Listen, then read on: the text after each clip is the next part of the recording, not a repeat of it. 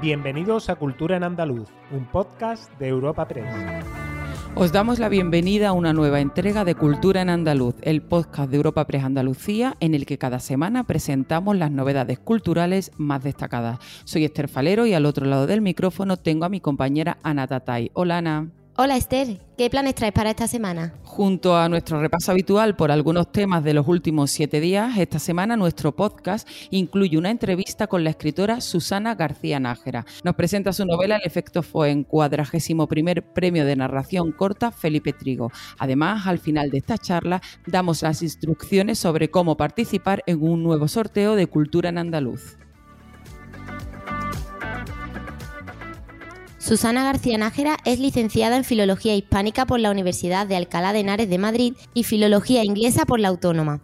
Ha publicado la novela Saudade, Premio Nacional de Novela Ateneo Mercantil de Valencia en 2021, y dos libros de relatos, La teoría de los momentos y Cicatrices a las 11. También ha participado en las antologías Ya nadie pisa los charcos, Cuando fuimos malos y Es raro olvidarlo todo. Sus relatos han sido premiados en numerosos certámenes nacionales e internacionales. Ha vivido en Londres, París y Pisa y actualmente reside en Madrid, que es su ciudad natal. Y ahora mismo tenemos el placer de saludarla en los micrófonos de Europa Press Andalucía. Hoy en Cultura en Andaluz entrevistamos a Susana García Nájera, ganadora de la 41 edición del Premio de Narración Corta Felipe Trigo, con su obra El efecto Foin. Este certamen, consolidado en el panorama de las letras españolas, está organizado por el Ayuntamiento de Villanueva de la Serena, de Badajoz, y cuenta con la colaboración de la Fundación José Manuel Lara. Bienvenida a Cultura en Andaluz, Susana. Hola, muchas gracias, buenos días. Buenos días. Antes que nada, queríamos darte la enhorabuena por, por tu premio, por el Felipe gracias. Trigo. Muchas gracias. Un premio muy inesperado. Ha sido inesperado. Muy inesperado, sí. Pues Susana, quería empezar preguntándote por, por, la novela, en este caso la ganadora, El efecto Foen, ¿cómo, ¿cómo surge la idea de esta novela? ¿De dónde nace? Pues mira, eh, la novela, eh, El efecto Foen para mí ha sido una tabla de salvación. Yo acababa de escribir una novela que, me, que, que, tardé tres años, eh, la empecé a mover y fue justo en pleno COVID, en pleno confinamiento. Y como lo vi tan, tan crudo poder, poder publicar esta novela, lo que hice fue, antes de que los ánimos y la decepción me, me llegara, me puse a escribir enseguida el efecto Foen. Y, y, lo que sí tenía muy claro es que iba a ser una novela corta porque estaba exhausta, no podía escribir una novela mucho más larga. Y, y como no veía que, que, hubiera mucha salida, lo que hice fue experimentar muchísimo con esta novela.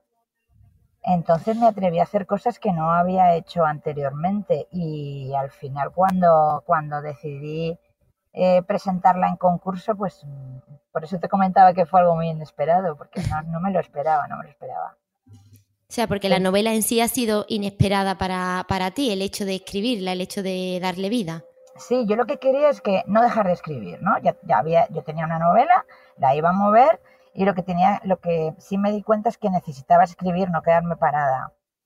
Entonces empecé a escribir el efecto Foen eh, y, se me fue un poco de las manos porque yo quería hacer un, una narración muy cortita, pero bueno, al final se hizo más larga y lo que te he comentado, sí que experimenté mucho, decidí hacer una estructura no, no al uso, ¿no? una estructura circular, que, que, la historia se montara a través de diferentes perspe perspectivas y fuera adelante. Eh, ¿Qué más? Por ejemplo, eh, metí unas escenas de sexo que yo jamás me parecen súper complicadas y me atreví también a eso. Me atreví a hacerla un poquito de género policíaco, como un thriller psicológico. O sea, intenté eh, dar rienda y escribir y escribir. O sea, que te ha servido para experimentar y conocer nuevas facetas de Susana como escritora. Sí, sí, sí. sí, sí y Susana, no me ha, me sí. ha llamado también la atención que todos los personajes principales de la obra son mujeres, ¿no? Está, tenemos a Lola, tenemos a su hija Sara, tenemos a la, a la inspectora. Sí, bueno, ¿Esto es significativo en la novela? Eh, sí, bueno, es significativo en mi obra porque casi todos son, son mujeres. No, no puedo evitar que no, no lo hago aposta. No es que decida escribir sobre una mujer, pero mis personajes eh, son mujeres y además son mujeres muy, muy fuertes. Eh, lo que sí he intentado es que, el, bueno, es una novela corta, entonces hay personajes, mm, hay pocos personajes, pero sí he intentado que sean potentes y que, y que el personaje de que, sea un hombre también lo sea. No, no quería hacer típicas mujeres fuertes tal y, que, y que anularan un poco al, a los hombres. Y de hecho es verdad que son cuatro personajes principales y uno de ellos es un hombre solo, el resto son mujeres.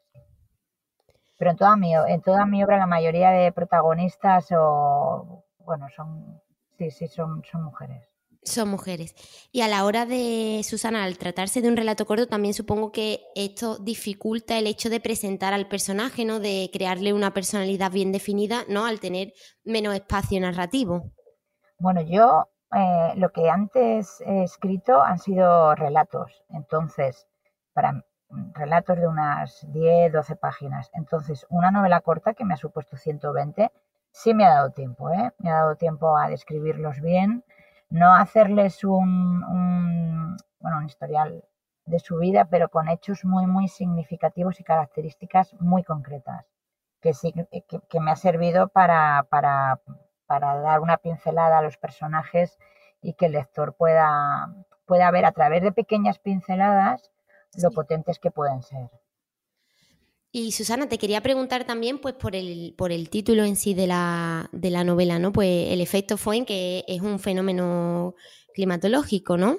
Eh, ¿El clima juega una, tiene una importancia dentro de, este relato corto? Sí, es muy importante, es como un personaje más. Em, está muy ambientado, además como es en Londres, pues te puedes imaginar, ¿no? Mucha lluvia, eh, cielos em, plagados de nubes negras, suelos mojados, el, clima es, ya te digo, un personaje más porque además mm, influye mucho en los personajes. Pero además este, este efecto meteorológico eh, es especial porque, bueno, a grandes rasgos, eh, cuando vienen los eh, vientos del Océano Atlántico y se, y se, chocan contra una montaña, lo que hacen es que la ladera de Barlovento sufre lluvias, vientos, hace muy mal tiempo y la otra ladera, la de Sotavento, está resguardada y hace muy buen tiempo, las temperaturas son cálidas.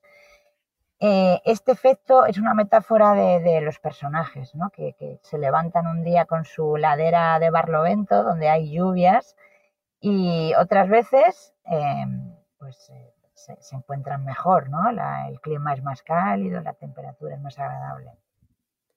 Sí, que juega un poco con, la, con los propios personajes, el tema este del efecto Y Susana, quería también preguntarte por, por, otro elemento que podemos encontrar en, dentro del relato, que es la música punk. ¿Por qué has elegido este, este género musical para la novela? Pues mira, eso ya es, algo personal. Lo que te comentaba de dar las pinceladas a, a, los personajes, uno de ellos, la inspectora, que se llama Amanda Ramsey Down, eh, sí que lo basé en un personaje que yo, con el que yo viví el tiempo que estuve viviendo en Londres. Yo estuve trabajando de UPER y, y mis padres adoptivos en ese momento eran, eran ya personas adultas, tenían su vida hecha, pero sí que habían vivido la movida punk. Y de hecho, él, eh, el, el, señor con el que, bueno, el, el papá, él era el batería de The Clash o sea, imagínate, ¿no? Entonces todo el ambiente que había, la música y bueno, el, tiempo que estuve viviendo con ellos, sí que me empapé mucho de esa movida que hubo. Claro, que es como un recuerdo que guardas tú de tu época en este... Sí, al final este utilizas, cuando escribes, eh, bueno, pues está claro que es ficción, pero sí que utilizas de lo que has vivido. Y además, bueno, en mi caso yo lo aprove intento aprovecharlo lo máximo porque es una riqueza que le das a la narración.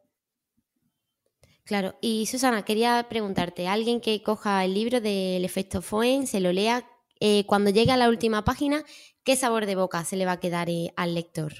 Pues mira, yo creo que cuando eh, cierre la, la, tapa, lo que va a hacer es que el estómago tiene un, como si le hubiera dado un pellizco de, ostras, me parece que es un libro que desde el primer momento no paras, no dejas de leerlo porque te engancha enseguida.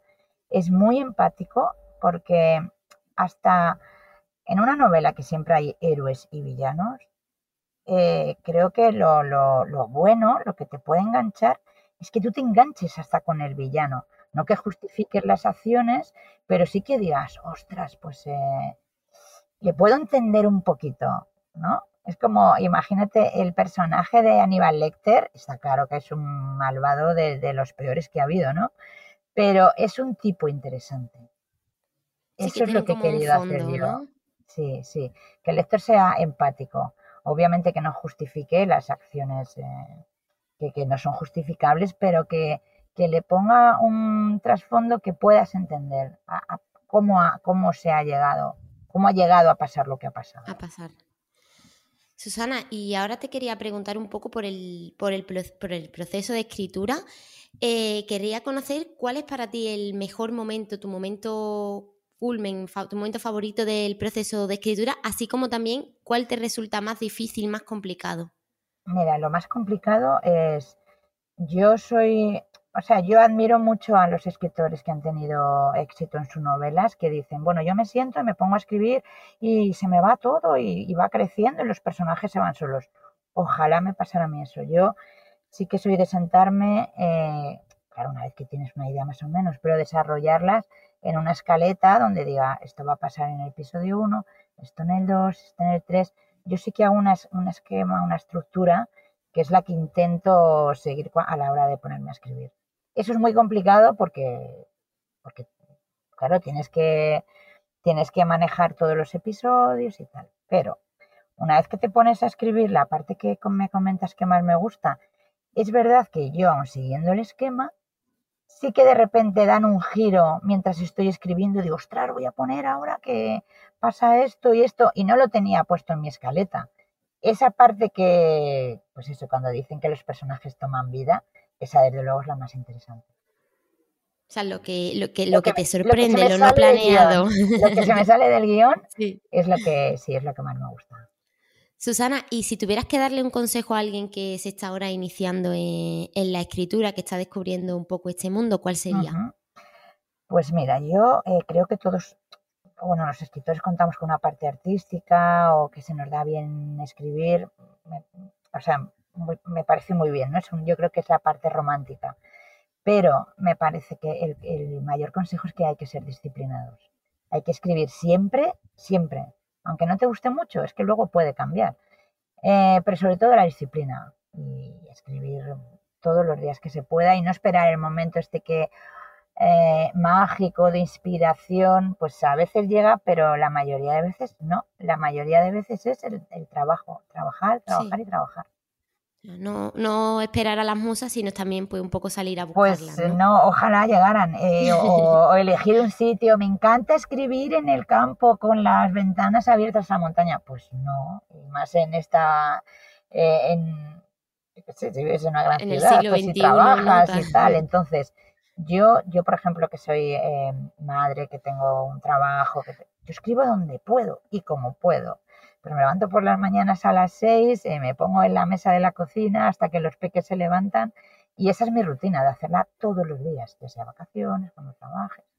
Entonces, ojalá vinieran las musas y pudieras escribir en la playa o en la montaña, pero como normalmente no se puede, ojalá se pudiera, pero como no se puede, pues que hay que trabajar mucho y ser disciplinado. Susana, y ya para terminar, un autor y un libro que hayan sido y que sean fundamentales en tu vida. Pues a mí, bueno, tengo muchísimos. La verdad es que además cada vez pruebas más cosas y... Em, pero si tengo que decir uno, me quedo con Raymond Carver.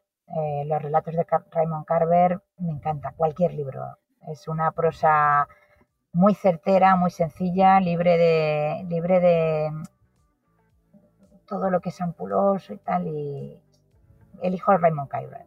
Lo eliges. Pues Susana, ha sido un placer hablar contigo. Para mí también. Muchísimas gracias por esta oportunidad para hablar de la obra. Gracias a ti y esperamos que podamos volver a hablar pronto para celebrar otro premio. Ojalá. Bueno, ahora toca escribir, ¿eh? Ahora toca escribir. Así que... bueno. Buenos días. Muchas gracias, Susana. Un saludo. Muchas gracias a vosotros.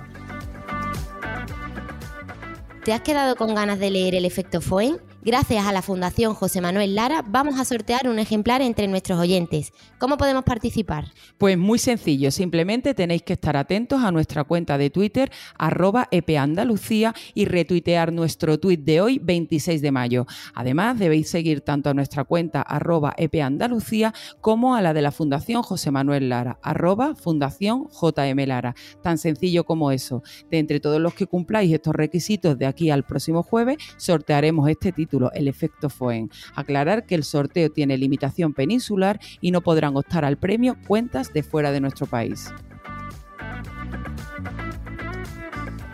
Y ahora hablamos de flamenco, ya que del 8 de septiembre al 1 de octubre Sevilla celebra su vigésimo segunda Bienal de Flamenco, que ofrecerá más de 65 espectáculos, 28 de ellos estrenos en 10 espacios escénicos diferentes. La entrega del Giraldillo Internacional Ciudad de Sevilla y el pregón inaugural a cargo de Laura García Lorca, al coincidir esta edición con el centenario del concurso de Cantejondo de Granada, abren un certamen que culminará con un gran espectáculo en el puerto hispalense. Entre los 28 estrenos absolutos con los que cuenta esta propuesta artística están los estrenos mundiales de Eva Buena, Olga Pericet, María Terremoto, La Tremendita, Marina Heredia o Pastora Galván. Habrá además cinco grandes coproducciones con estreno en Sevilla que firman artistas como Patricia Guerrero, David Coria, Ana Morales, Israel Galván y Rocío Molina. Escuchamos al alcalde Antonio Muñoz, quien ha indicado que es un proyecto de ciudad donde Sevilla se juega mucho. Cuando decimos que es nuestro festival más internacional, que puede sonar a, grandilocuente, creo que es verdad, de la A a la Z. Es difícil encontrar en la agenda, diría, de Andalucía y seguramente en España, de un festival que pueda tener ese arraigo que lo pueda convertir en uno de los mejores. De otra parte, la consejera de Cultura, Patricia del Pozo, ha puesto el acento en el evento universal que supone la Bienal. que tiene el flamenco en nuestro país, pues está la Bienal de Flamenco de Sevilla, un certamen absolutamente decisivo para explicar la historia del flamenco y también, como decía antes el director que se refería al presente, nos enseña el pasado, nos enseña el presente y nos alumbra el futuro. Las entradas de la Bienal están a la venta desde este miércoles. Y continuamos con música, concretamente con la tercera edición del Cabaret Festival, que se celebrará desde el próximo mes de julio a octubre en numerosos y variados puntos del conjunto de la geografía andaluza. En esta ocasión estarán artistas de la talla de Manolo García, Vanessa Martín, Poveda, Camilo, Morat, El Arrebato, Niña Pastori, Dani Martín, Texas, Robe, Luis Fonsi o Melendi, entre muchos otros. El festival es una reinterpretación de los antiguos cabarets adaptados a los tiempos modernos que busca acercar la música y la cultura al público en recintos al aire libre. El vicepresidente de la Junta de Andalucía y consejero de Turismo, Juan Marín, destacaba durante su presentación que el festival se ha convertido en marca Andalucía. Se demuestra una vez más que Andalucía tiene talento, que es capaz de innovar y que tiene gente como Rafa Casilla y las personas que le acompañan en su equipo que arriesgan. Cuando no se podían hacer grandes conciertos, puso en marcha un nuevo proyecto que se llama Cabaret Festival. Un nuevo proyecto que no se fija en una ciudad, sino se fija en todo el conjunto de la geografía eh, andaluza, especialmente las provincias de Sevilla y de Cádiz, y donde todos los ciudadanos que quieran van a poder disfrutar de conciertos de primerísimo nivel. Y cambiamos de asunto, ya que el Consejo de Gobierno de la Junta ha acordado inscribir, a instancia de la Consejería de Cultura, como bien de interés cultural, el cuadro San Pedro Penitente de Murillo, ubicado en el Hospital de los Venerables de Sevilla. Se pretende así proteger el lienzo, propiedad de la multinacional Abengoa, ante la posibilidad de que sea vendido para recabar fondos con los que afrontar las deudas de la empresa. Además, esta catalogación otorga a la Junta un derecho de tanteo sobre el cuadro en caso de venta y evita que salga de España. Habla Elías Bendodo, portavoz de la Junta. Ahora, al declararlo BIC, obliga a la, a la protección del bien por parte del dueño, da a la Junta un derecho de tanteo ante posible venta y además impide que la obra pueda salir de España. Por otra parte, la plataforma ciudadana Los Murillos se quedan, que ha valorado la declaración BIC a esta obra, ha calificado de un poco cobarde la actitud del gobierno al no tomar una decisión hasta que no haya un comprador para los dos cuadros, que son el de San Pedro y el de Santa Catalina de Alejandría, y ha pedido pujar por ellos. Escuchamos a Basilio Moreno, uno de los portavoces de la plataforma. Nuestro objetivo no es otro de que los murillos, que ahora mismo están en manos de Abengoa y debido a la situación de crisis tienen el riesgo de que alguien los compre y se los lleve fuera de la ciudad, eh, pretendemos que no se marchen.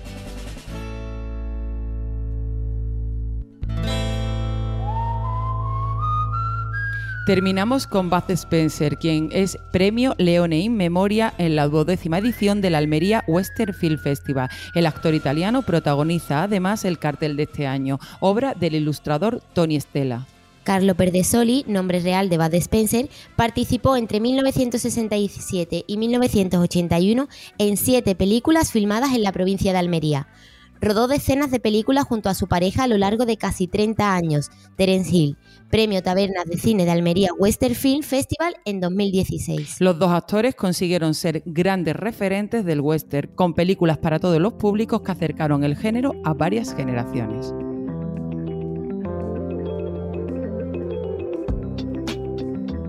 Agenda semanal de Cultura en Andaluz.